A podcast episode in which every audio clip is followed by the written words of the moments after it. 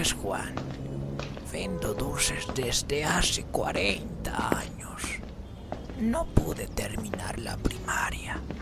Mi familia me abandonó. Todos mis hijos se fueron. Ya tengo 65 años.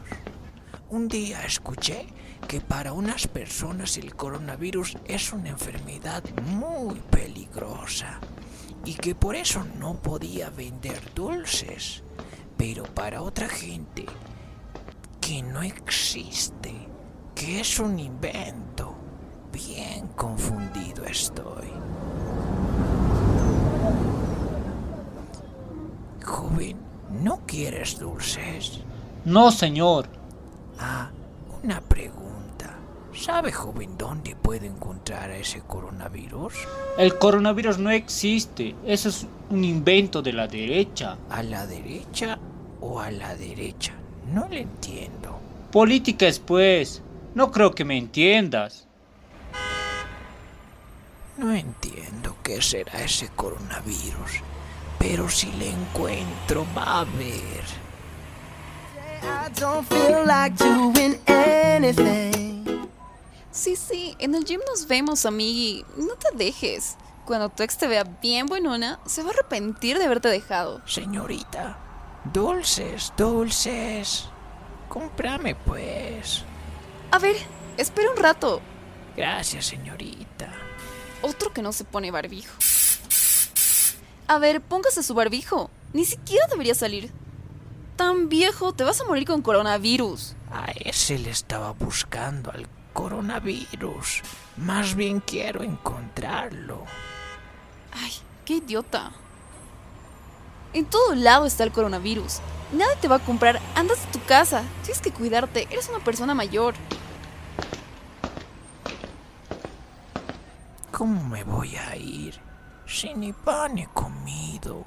No he vendido nada. Why do I feel like I'm drowning? Caserito, ¿dónde te has perdido? Tanto te he buscado.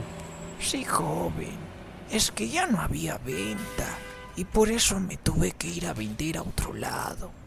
Pero en esta zona todos me hablan del coronavirus y que no debería vender porque estoy viejo y me puedo contagiar. Sí, pero es cuestión de cuidarse nomás. Si no trabajamos, ¿de qué vamos a vivir? Más bien, dame tres bolsitas de dulces. Ya, joven. Quédate con el cambio casero. Gracias, caserito. De nada. Ah, joven, joven. ¿Dónde le encuentro ese coronavirus del que tanto hablan? No, casero. El coronavirus no es una persona. Es un virus, es una enfermedad. Y por cierto, muy contagiosa. Hartos se han muerto y por eso debemos cuidarnos usar barbijo, lavarnos a cada rato las manos y no estar cerca de mucha gente. Eso se llama distanciamiento físico. Ah, ya, gracias por explicarme, joven.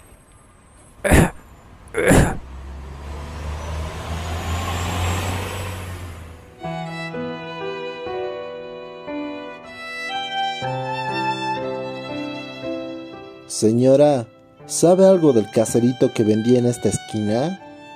Me han dicho que le había dado coronavirus y por eso ya no sale a vender. Ay, qué pena. El caserito salió a buscar el coronavirus, pero el coronavirus lo encontró a él.